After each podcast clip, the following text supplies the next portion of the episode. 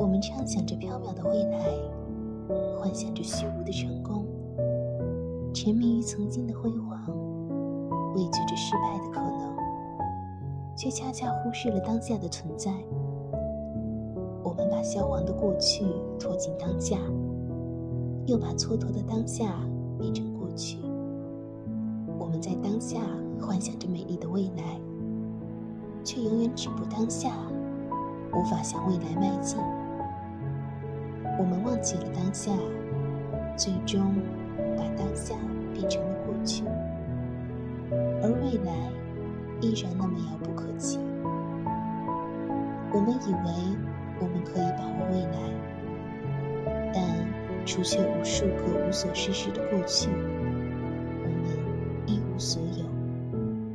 我们放弃了最应该把握的当下，就像在一片草地中穿行的人。前方的光明再触手可及，不迈步踏实向前的话，也无法抵达。只有当下，也只有当下，才应该是我们应该关注的问题。